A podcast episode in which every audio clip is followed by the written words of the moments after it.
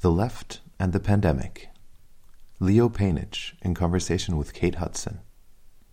A recording from the 7th of April 2020 from the series The Left Reflects on the Global Pandemic by Transform Europe.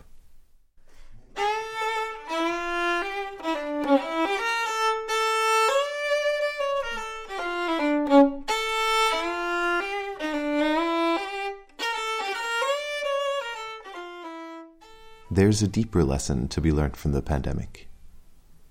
Even where money was spent on public care systems, it was spent in the spirit of marketization. As such, the problem becomes not one of spending. Rather, it becomes a problem of the introduction and fostering of competition. In the very first edition of our new podcast series with Transform Europe, we are proud to present Insights by Leo Panitch. In his conversation with Kate Hudson, he goes on to explain further lessons for the left that became evident during the COVID 19 pandemic, such as that our basic needs must be provided by a democratic public sector, that Amazon workers, for example, who proved to be so essential during this period, need to be public employees our main struggle will have to be that of meeting people's basic needs far beyond the Keynesian welfare state, through the provision of public services, through taking key industries, including finance, into the public sector and making them public utilities. And we must do this in a way that democratizes these institutions in the process. On the role of the European Union, Panitch reminds us that the EU is a capitalist project rooted in the goal of free movement of capital. And the EU is a project in crisis, a crisis rooted in the lack of solidarity and the discipline imposed by some member states over others. Panitch speaks to the need to fight the far right and rising xenophobia, to re establish the left and working class institutions, trade unions, mass parties, and the new parties that were formed around the attempt to rebuild the working class of the 21st century. He makes a case for a new type of internationalism capable of coordinating with regards to capital movement and which speaks to taxation. He proposes nothing less than a new democratic and ecological mode of economic planning. Leo Panitch is Emeritus Distinguished Professor of Political Science at York University in Toronto. He is the co editor of The Socialist Register, whose annual volumes he has edited for the past 35 years. He is co author of the award winning book The Making of Global Capitalism The Political Economy of American Empire, a remarkable piece of the political economy of contemporary global capitalism. The interview is conducted by Kate Hudson. She's the General Secretary of the Campaign for Nuclear Disarmament in the UK. She is also managing editor of the journal Transform UK and a national officer for Left Unity, a member party of the European left. The conversation is moderated by Angelina Giannopoulou, a political scientist and facilitator for Transform Europe, and the program Strategic Perspectives of the Radical Left and European Integration.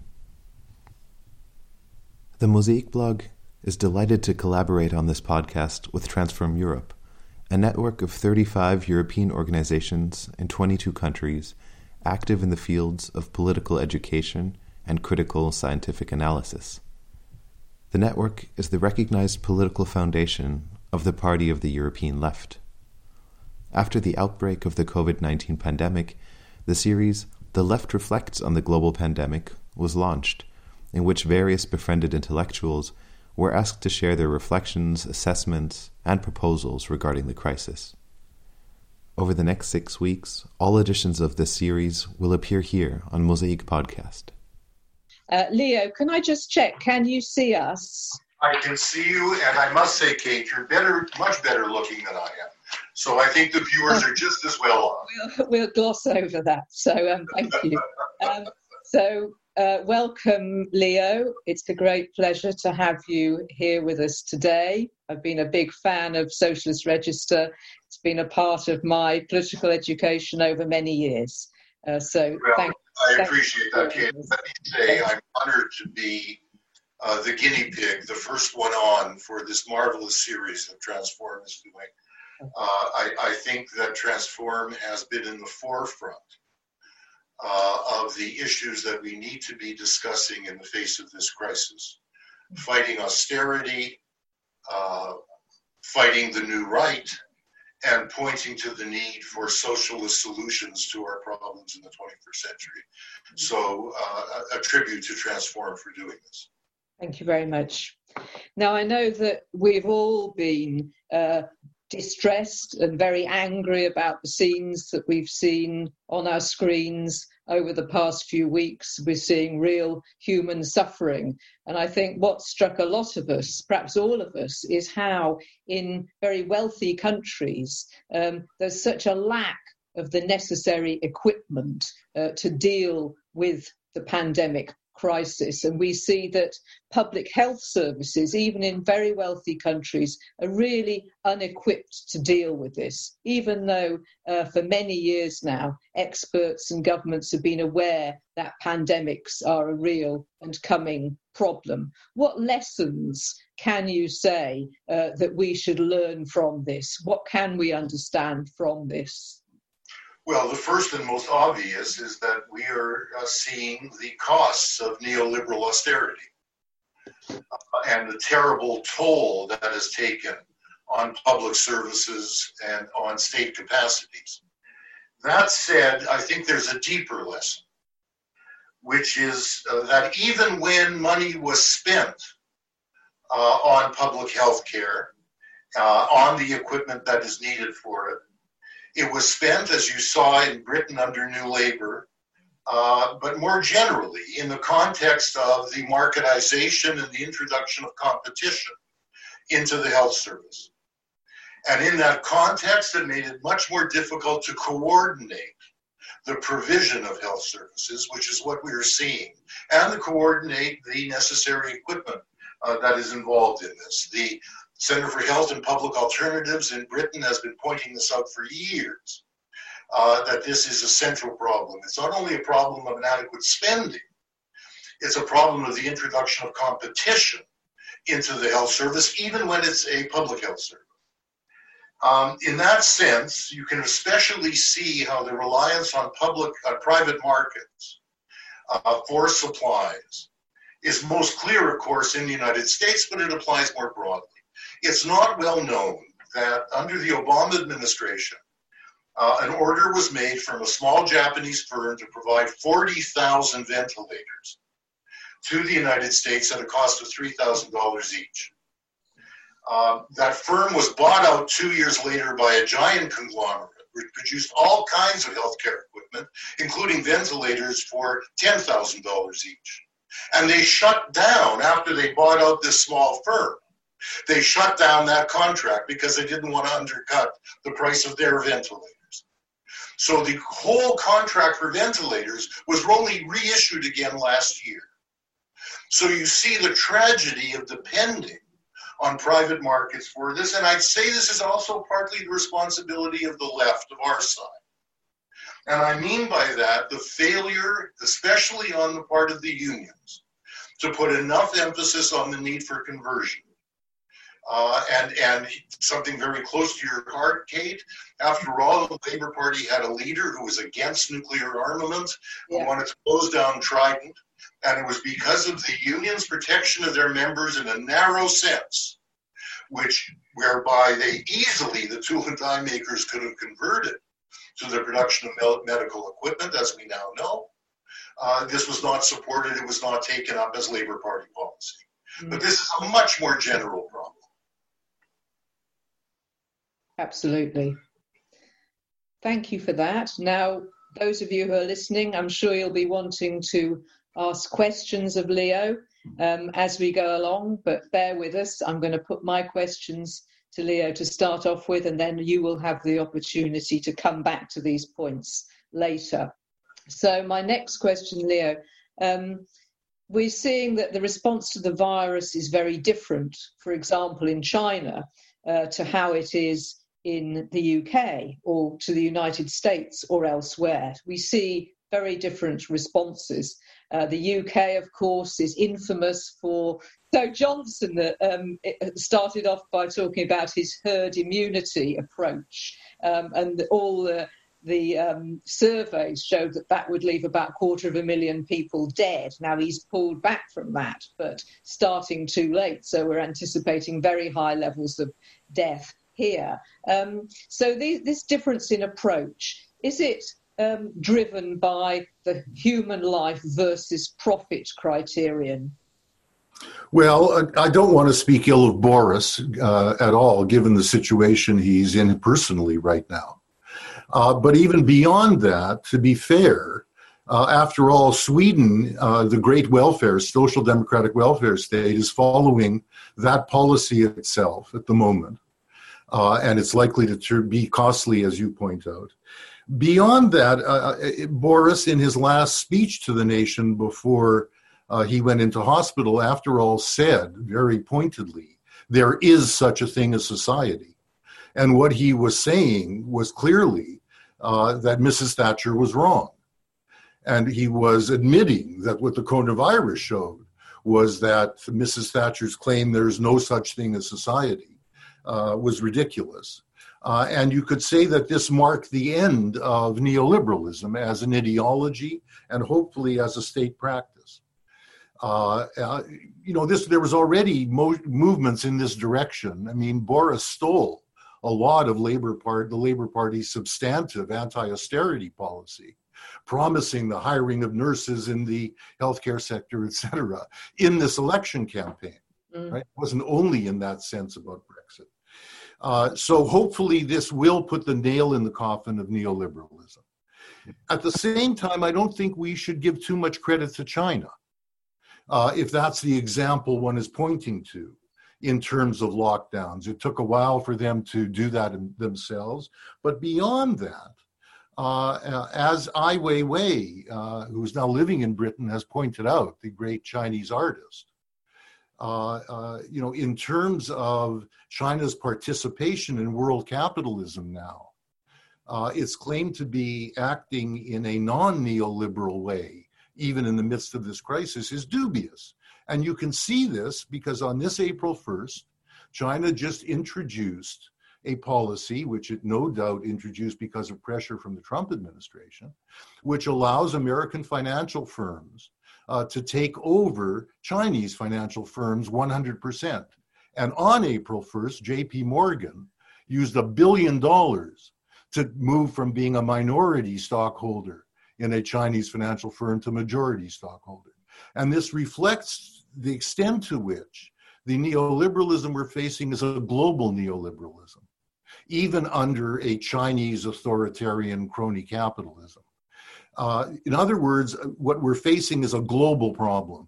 Uh, and you can see this most clearly in relation to now what's going to happen in the developing world, uh, where regardless of the lockdown policy they try to introduce, the conditions there will mean that people will die of hunger if they are locked down.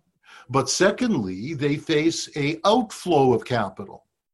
Institutions like JP Morgan are taking money out of Argentina, out of Africa, just as they're putting a billion dollars into taking over a Chinese financial firm. Uh, so, you know, it's not that anybody is doing very well in this, is the point I'm trying to make. Mm. Okay. Well, I think probably the people that we would all think are doing well in this are certainly the health service workers and all the frontline and emergency service workers.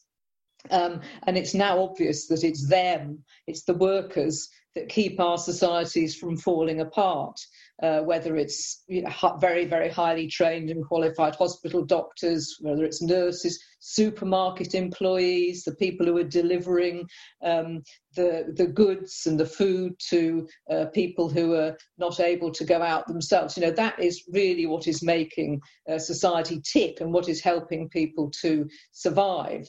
Uh, some people are saying, well, the bankers can't save us from the virus, it's the workers that can save us from the virus. Do you think it's possible that from this situation, from this tragic situation, there will be a change in the class balance of forces?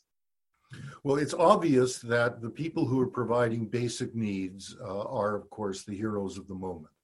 And one needs to say that extends beyond the public sector workers you've been talking about uh, to the Amazon workers. Uh, in the internet age in which we are living, uh, the logistics that Amazon, a, a, a, tra- a, powerful American transnational corporation like this, provides in terms of meeting our needs, our basic needs, is now obvious. Mm-hmm. Uh, yet you can see that Amazon workers are in the front line doing the deliveries while mm-hmm. not being protected in the warehouses. There's just been a strike in Staten Island in New York around this. Uh, and, and it points to the need for indeed taking a basic uh, uh, service like Amazon in the internet age into the public sector as well. Mm. What this really opens up is the extent to which all of our basic needs need to be provided uh, through a democratic public sector. Uh, at the same time, I'd say those who think that uh, bankers uh, are not providing basic needs in a context of a capitalist society, which is what we live in around the world, they are indeed providing basic needs, but only, of course, in the context of a capitalist society, and it shows our dependence on them. Uh, you know, it is the Federal Reserve, the American Treasury, using, uh, deploying private financial institutions that is keeping this economy going to the extent it is being kept going. And insofar as people are receiving checks now, while they are unable to receive any income, they're receiving through them through the deployment of private banks and institutions. Uh, in many respects, it's the Treasury and Federal Reserve, which are the far more important institutions in keeping this irrational and, and unequal uh, system of global capitalism going than it is the military. Uh, and that has been uh, evident in the swaps that the Federal Reserve has provided dollars, through which the Federal Reserve provided dollars to the world central banks. And it now is allowing the Chinese government to get hold of dollars uh, in the context of a repo agreement with them, a repossession agreement, whereby the Fed is taking their holdings of treasury bonds and giving them cash for it. What you see in the midst of this crisis is the extent to which, in a global financial capitalism, uh, the US state, even under the Trump administration and its gross incompetence and its gross nationalism, remains at the center of this global system. And that means that Wall Street and its satellite in London remain at the center of this global system. They too are essential, but essential in a very different way. Uh, they're essential in the context of keeping this capitalist system going amidst this crisis. Mm. Thanks very much. Turning now to the question of Europe, um, I think it's also been apparent from the news coverage that the pandemic has not really brought uh, EU solidarity to the fore, and there's been a lot of tension around that between some of the central EU states. Um, people have noted, for example, that it's been primarily uh, places like Cuba and China that have come to the aid of Italy, for example. Um, can the EU survive this crisis, do you think, or will the virus achieve what Brexit didn't? Well, I think what it shows is that the European Union, as a capitalist project, as a capitalist construct, needs to be the whole European project needs to be rebuilt from the bottom up with a very different purpose in mind. You could say, going back to the Treaty of Rome in 1958, that the main goal all along was to get to the point of free capital movements. And that was finally achieved with European Monetary Union in the mid 1980s, with the promise of a social charter, which was never realized, and then with the introduction of the euro, of course. Uh, and it, it is precisely This freeing of capital movements, the removal of capital controls from European nation states, which has allowed uh, the uh, bankers to impose discipline on one European state after another. And when the European Union has provided aid to those states in the context of the terrible austerity visited on, say, the southern European states, it's provided discipline in the same way the, the IMF provides discipline to third world countries with conditions of appalling austerity that involve reducing the welfare state reducing public services mm-hmm. in exchange for providing that type of aid against the discipline of bankers.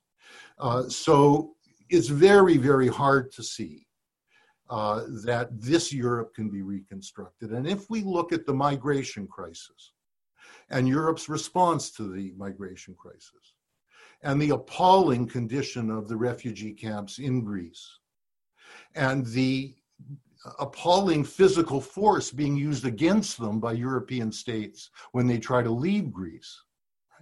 We can see that it isn't just a matter of Brexit being driven by a fear of migrants.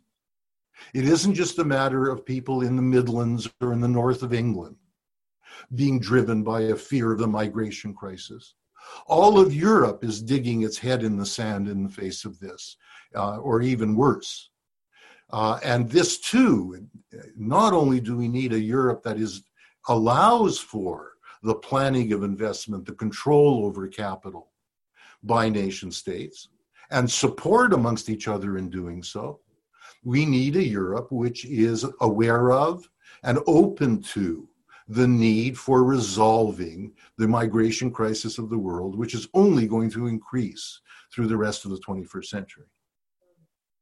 So, in that context, Leo, how can we make sure that nationalism, anti migrant sentiment, and the far right don't benefit politically from this crisis?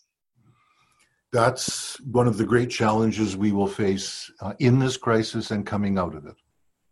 Uh, and it's by no means uh, easy to provide solutions to that, given the way that far right parties uh, uh, building on uh, xenophobic fears have taken advantage of the way social democratic parties were complicit in neoliberal capitalism and therefore lost their base of support among so many working people and opened them up to these kinds of appeals coming from the far right. This is not the first time in history that's happened, of course.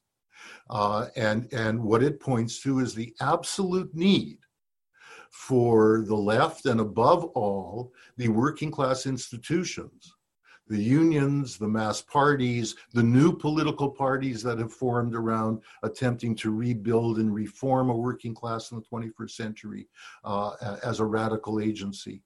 They need to be devoting themselves to rebuilding that base.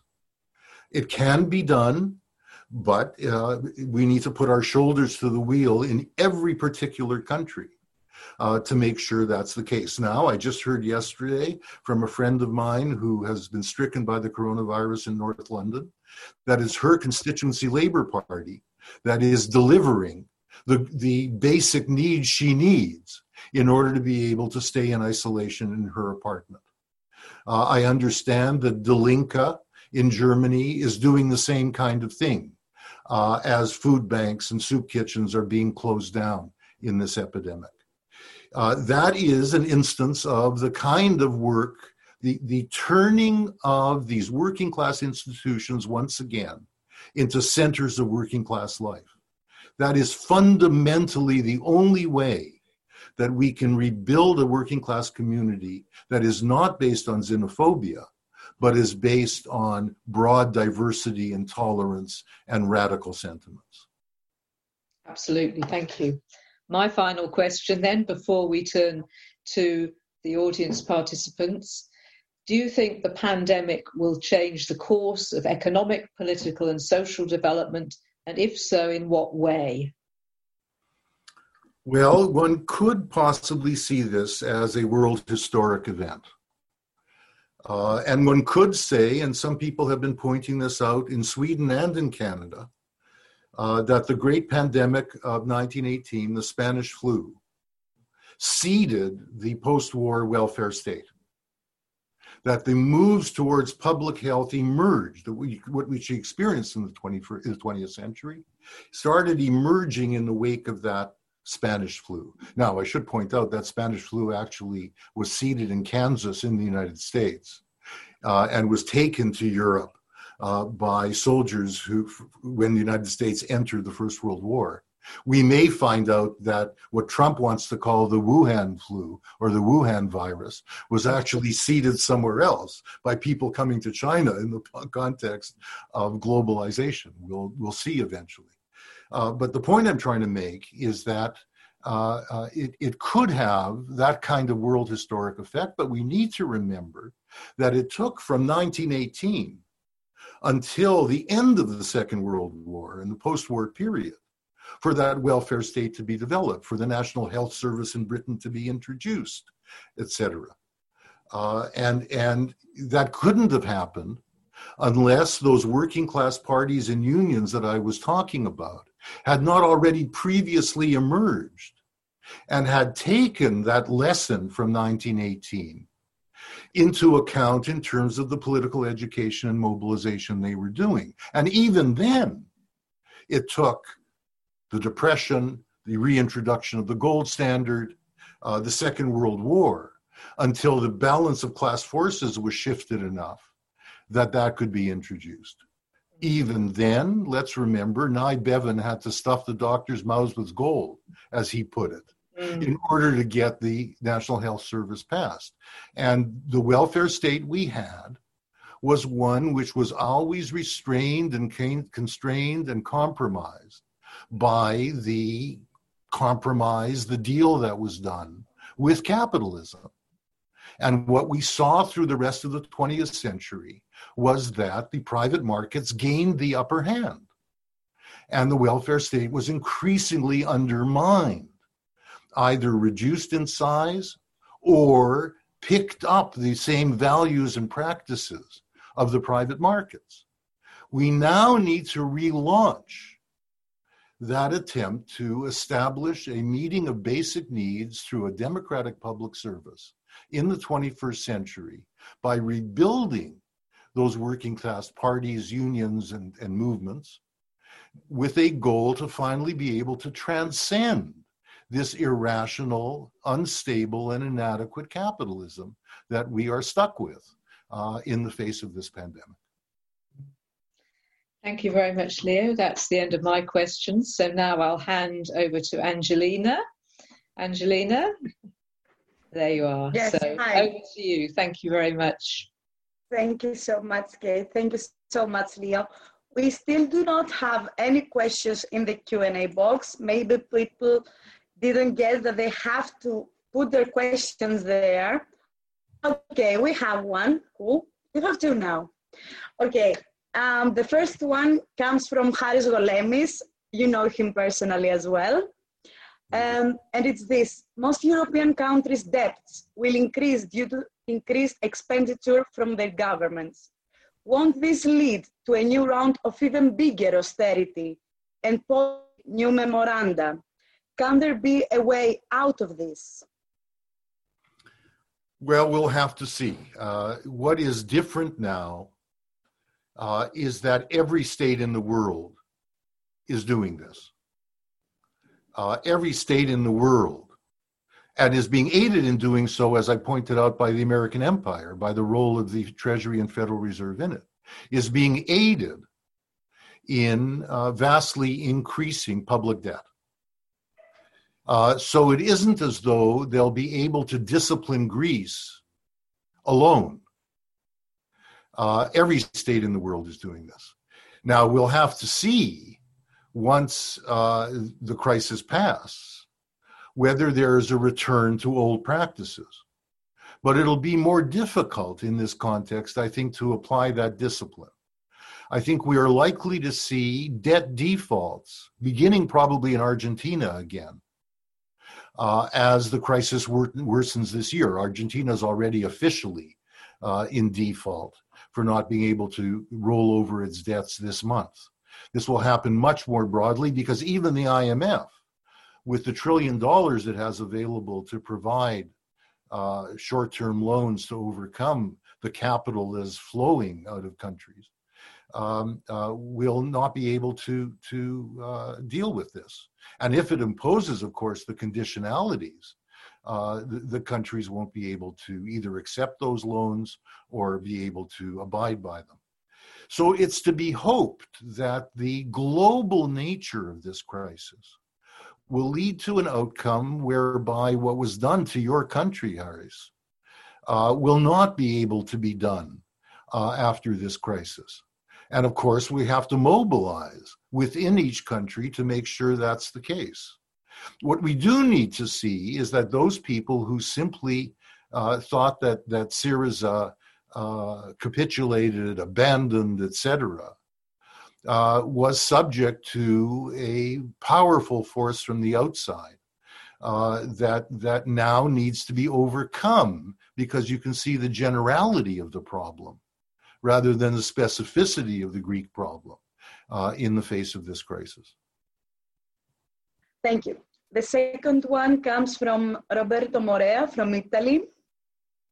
Do you think we can come back to national welfare since it is possible only with national taxation and now companies are moving in tax havens how this can be possible we need a new type of internationalism uh, during the second world war before bretton woods was introduced uh, it was proposed by the american treasury not by keynes uh, that the capital controls that would remain in force after the Second World War would be cooperative capital controls. And if money continued to escape from Europe to Wall Street, even in the context of, say, the Marshall Plan, the United States would help police the capital controls that were in place in European countries as part of what the Bretton Woods Treaty uh, would require. The actual Bretton Woods Treaty did not include that. Uh, the United States was the only country that did not introduce capital controls in 1945 and maintain them. Uh, what we need is a coordination in that respect with regard to capital movements. And that, of course, speaks to taxation.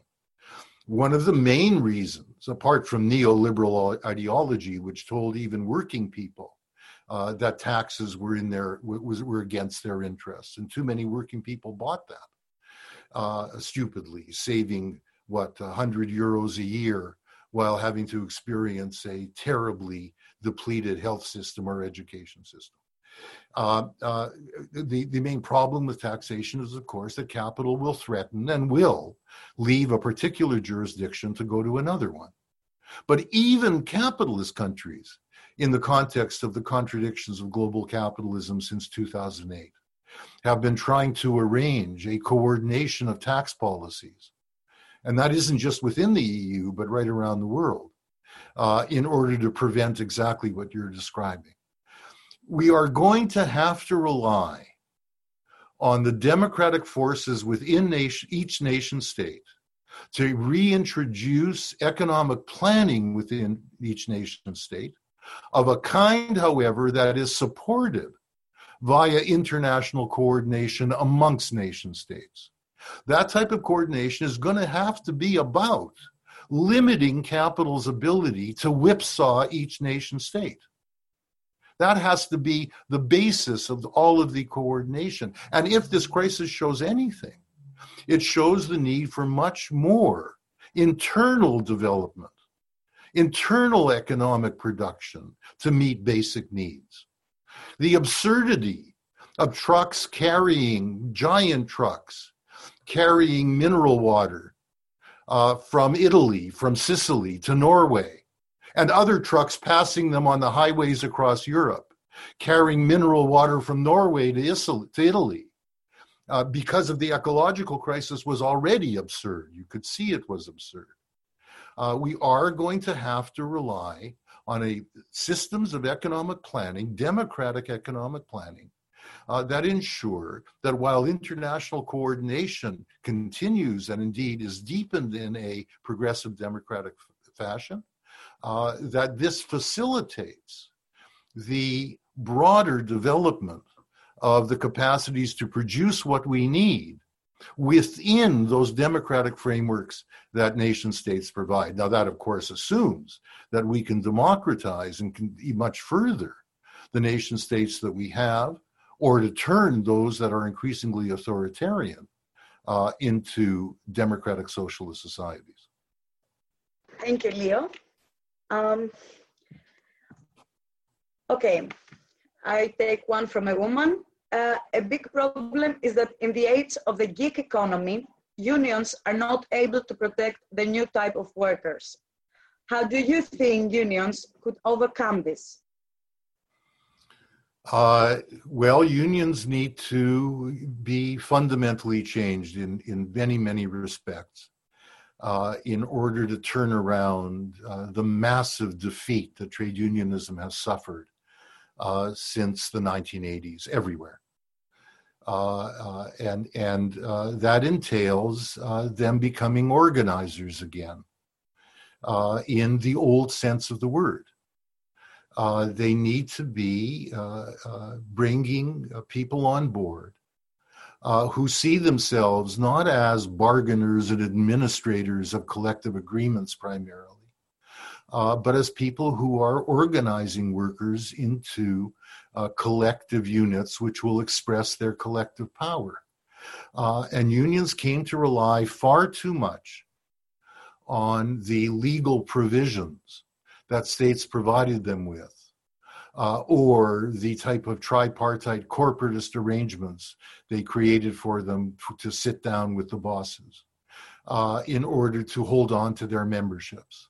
That was taken away from them by reactionary legislation, or as capitalism changed, and the nature of the workforce changed, not least with the fourth industrial revolution we've just gone through uh, in telecommunications in particular, and in, in the service sector more broadly. Uh, of course, the working classes that were formed into unions needed to be remade in many respects organizationally. And the unions have, uh, because of the extent to which uh, they were absorbed into the previous system, uh, uh, tried to make peace with it, relied on it for uh, their membership and their dues, rather than became and sustained themselves as, as centers of working class life. Uh, unions have largely lost the capacity to keep that going. This is a tragedy in our time, and it needs to be turned around, and there is evidence that it is being in every country one can point to new struggles amongst people who were previously thought to be unorganizable of the type you're pointing to, who are engaging in struggles to organize themselves. Sometimes this is taking place amongst people who are, you know, seen as the old middle class or the new middle class, the ba'amta like teachers, or the new middle class like nurses, who are, have been leading the way not least in all places of the United States, in a new unionization and one that is very oriented to social unionism. Uh, and and respect and therefore is oriented to developing uh, a public sector adequate to meeting the social reproduction needs of the people that nurses and teachers are, are servicing. Uh, but this is seen more broadly uh, as I indicated uh, in, in uh, the answers I was giving to Kate, Amazon workers have been trying to do this even in the middle of this crisis. Uh, in, in Toronto, uh, uh, couriers who deliver mail by bicycles, who deliver food by bicycles, have just organized a union right here in Toronto uh, that has entailed uh, winning a judicial right to do so um, against their, the provision uh, in the law that didn't allow them to do so. I think we're going to see a lot more of this coming out of this crisis, But we, you're right that we do very much uh, need to engage in transforming those union organizations.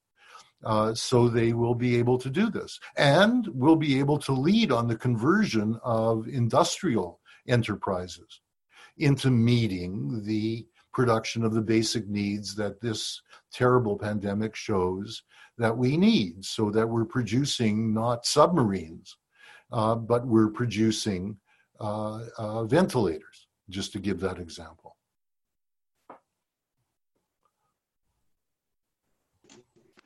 Thank you. Um, there is another question that um, is related somehow with a question that I would like to pose to you.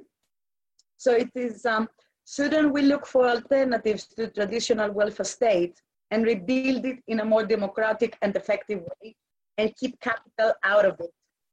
And my question is, so you can answer it as a whole, that um, okay, many, many people, even leftists, do speak uh, now about the return of the new Keynesianism on the way that many states handle the crisis, etc., or the re-establishment of people's faith in state and national care systems, etc.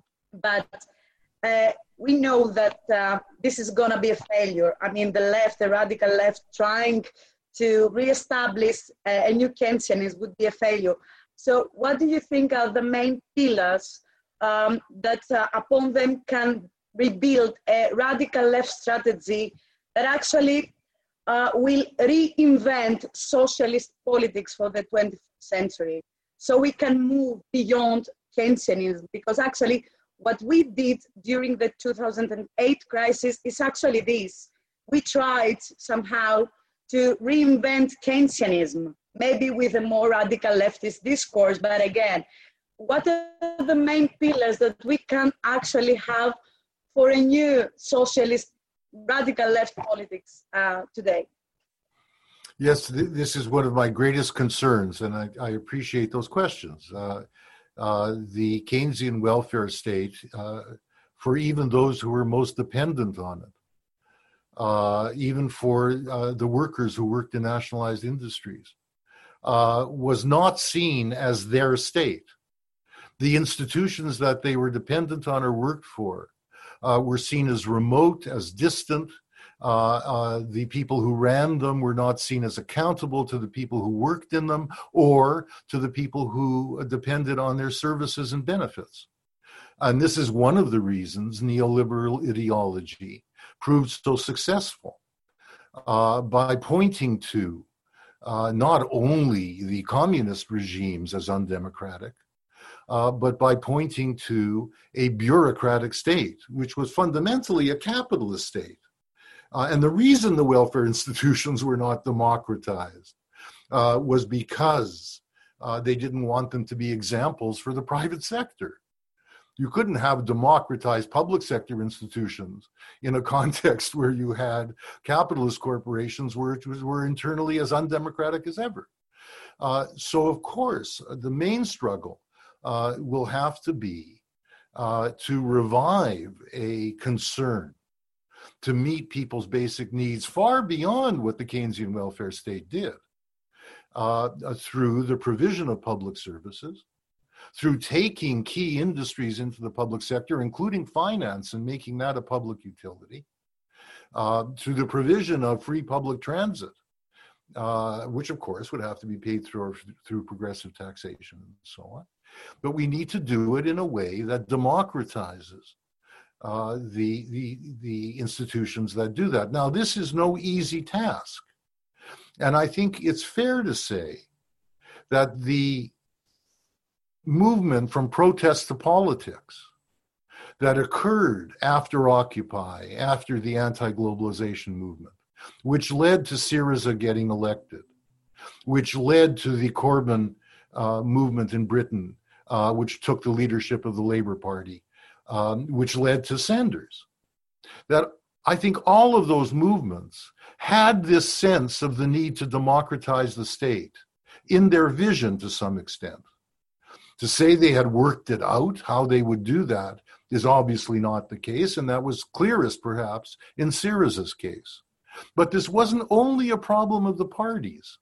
This was also a problem of the social movements, which, while they were very good at organizing protests around crucial issues in the streets, and that's always necessary, didn't take it upon themselves to put forward proposals, means, think through how the services they were calling for, how the institutions they were calling for, how the type of planning they were calling for, if you were to take, say, the ecological example, would be done in a democratic fashion, in a fashion that would be accountable even to those movements themselves.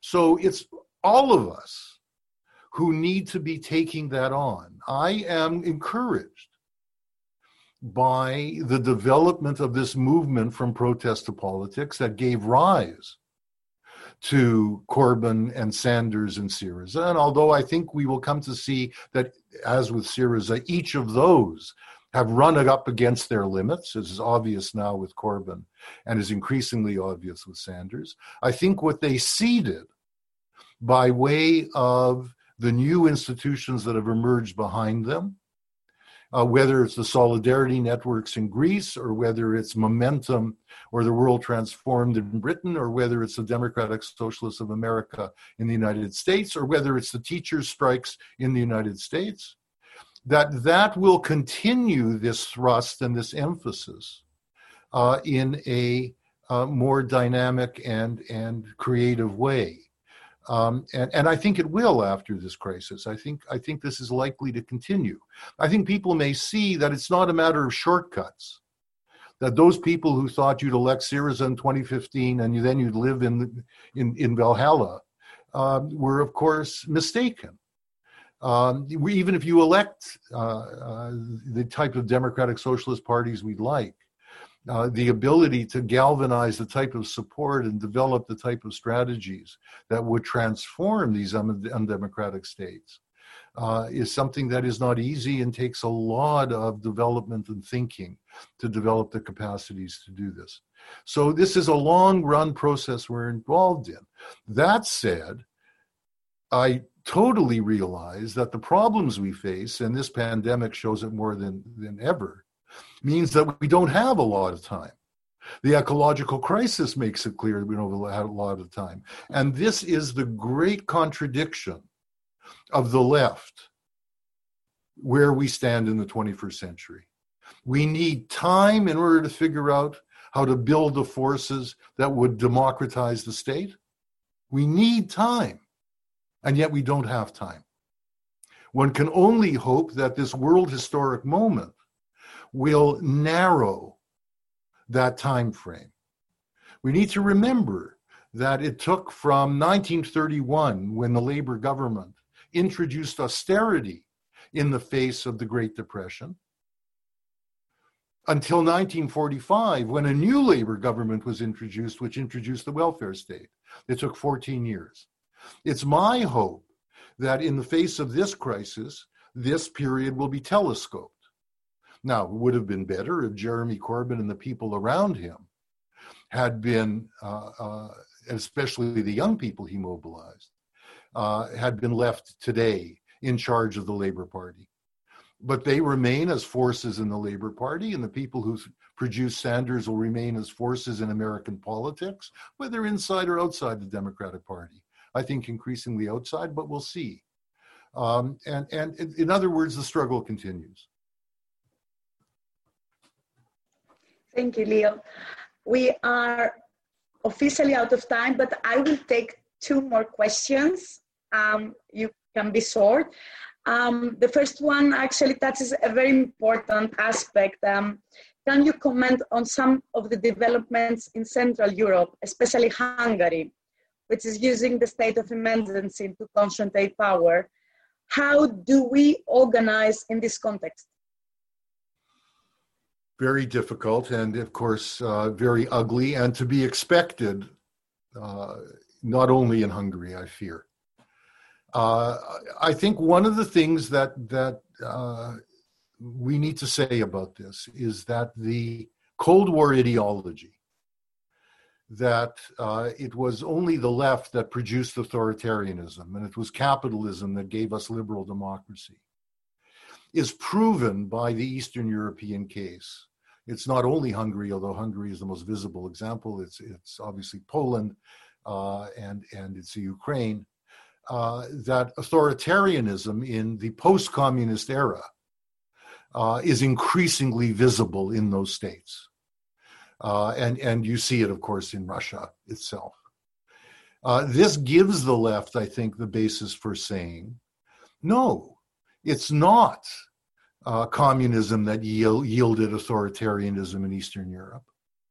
On the contrary, uh, it was communism's embedding itself in all kinds of xenophobic and nationalist sentiments, which Stalinism to some extent represented, we need, we need to recognize. That was the real problem, was the use of the state without the democratization of the state that was the real problem. Uh, so, you know, I think that that gives us an ideological leg up. I also think that the fear that uh, these type of right-wing forces will be able to sustain themselves by an ideology of xenophobic nationalism is to some extent limited by the extent to which they're capitalist classes, even when they are bankrupt mafias, um, uh, as many of them are, uh, will be interested in pulling out of the uh, global capitalism that they have become so part of, each of the local bourgeoisies. So fascism was very much about, from a right wing perspective, using capital controls and tariffs, etc., uh, in order to break with any international capitalist uh, bourgeoisie. These right wing forces will not be able, I think, to sustain the support, even from local bourgeoisies, to do this. Uh, and in that context, won't be able to fulfill the threats they make against the EU or against uh, free trade, etc. Um, there too, I think uh, their promises will increasingly be seen uh, to be hollow uh, from uh, in in the eyes of people who do understand that a globalized neoliberal capitalism is not in their interest, but have been induced partly because of the failures of communism and social democracy to go back to a xenophobic nationalism as the solution. I don't know whether that's much of an answer. I think this remains a great danger in the short run. Uh, and it's all the more reason why we need to be making the case, including to liberals, for a democratic socialism. We need to make them understand that their deep anti socialist antipathies need to be overcome, even if they want to hold on to the elements of liberal democracy that need to be so cherished. We need to get beyond capitalism in order to hold on to democratic freedoms. Uh, Rosa Luxemburg is being proven right. What she said at the beginning of the 20th century is being proven in spades at the beginning of the 21st century. The choice is between socialism or barbarism.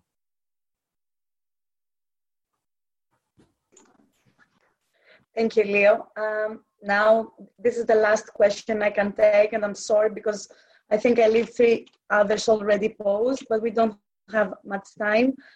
And I want you also to give you one or two minutes to conclude whatever you want to say. So the last question is, um, we have seen that in the last 40 years, neoliberalism has been the dominant ideology in economics, state practice, and even in social behavior. During this time, the global growth has declined from 4% in the golden era to 3%, the wage labor has risen, the real salaries are stagnated, and the working class is fragmented in many, many levels, along with the decline in trade union membership. The financial crisis found the left with no alternative to neoliberalism. Do you think during the coming nationalizations, should the left have an alternative on what to do with these businesses? Is now a time to push for democratization in businesses and in states, given the lack of the capitalists to provide real solutions? Well, that's less of a question than it's a statement uh, of what needs to be done, uh, with which I entirely agree. Uh, I do think we need to recognize uh, that neoliberalism as an ideology was never as popular as it made itself out, to be. Uh, we can't forget that it was already at the end of the 90s that the anti globalization movement formed uh, that you had the mass demonstrations starting in Seattle and Quebec City and Genoa against neoliberal global capitalism. Uh, and I think it's been clear, at least since the 2008 2009 crisis, that neoliberalism as an ideology had lost its legitimacy. That said, neoliberal practices were reproduced uh, with a vengeance, in fact. Uh, I think that this uh, uh pandemic uh, uh, will nail neoliberal ideology for, for, good and all. And I think Boris Johnson, from the leadership of the Conservative Party, saying against Mrs. Thatcher there is such a thing as society, proves that. That said, of course, interests like that uh, will have no interest in democratizing the state and democratizing uh, the corporations, the economy, in the way the questioner is putting.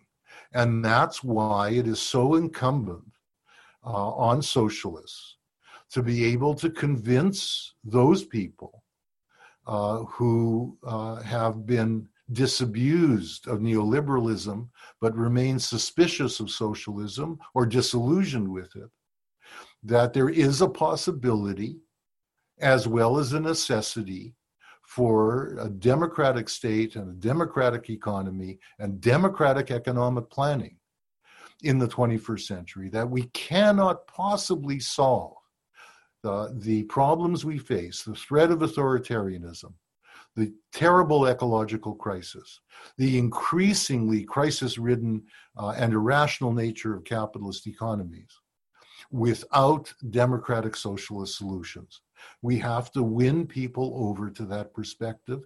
It's not a hard argument to make, precisely given the way in which neoliberal ideology has exposed the contradictions of capitalism as the questioner was putting them.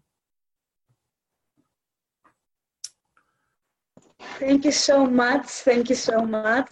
Um, I don't know if Kate would like to make a comment and last comment, or also Barbara Steiner, who was the silent moderator and she's the director of Transform. Um, Kate, would you like to say a few words? Something? Just one, just one quick point, really, to particularly to thank Leo for what he said. I'm very, very glad that you've been recording this, uh, Angelina, and that it will be available on the Transform Europe website. Um, one of the things I hear people saying more and more now in this context, in the crisis, in the lockdown, um, is uh, there can be no going back. You know, people don't like what they're going through. But as we're seeing homeless people being housed from the streets, as we're seeing arms companies making ventilators, people are saying we don't want normal after the pandemic to be how it was before. We want a new norm. We want a new type of society where there is more justice and equality and our needs are properly funded. And many people are talking about even more radical changes than that. And I'm sure, I hope that these uh, seminars, these webinars, all the discussion we're having will be part of uh, envisioning a new type of society and making the radical left part of fighting for that, getting organized to make a new type of society. So, together, united, we can really bring about a change in society.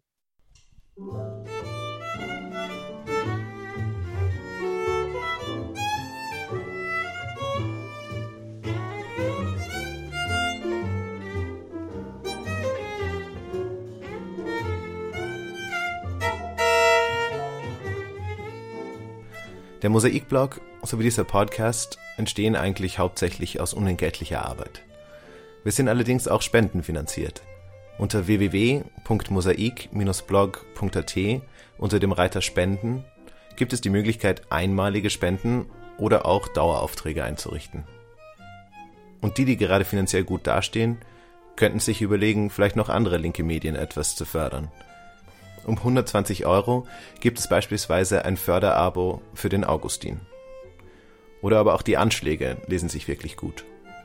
Unser Jingle stammt von der hochtalentierten Sejin Jeon, deren Interpretation des Jazzklassikers Summertime wir auch hier im Abspann hören.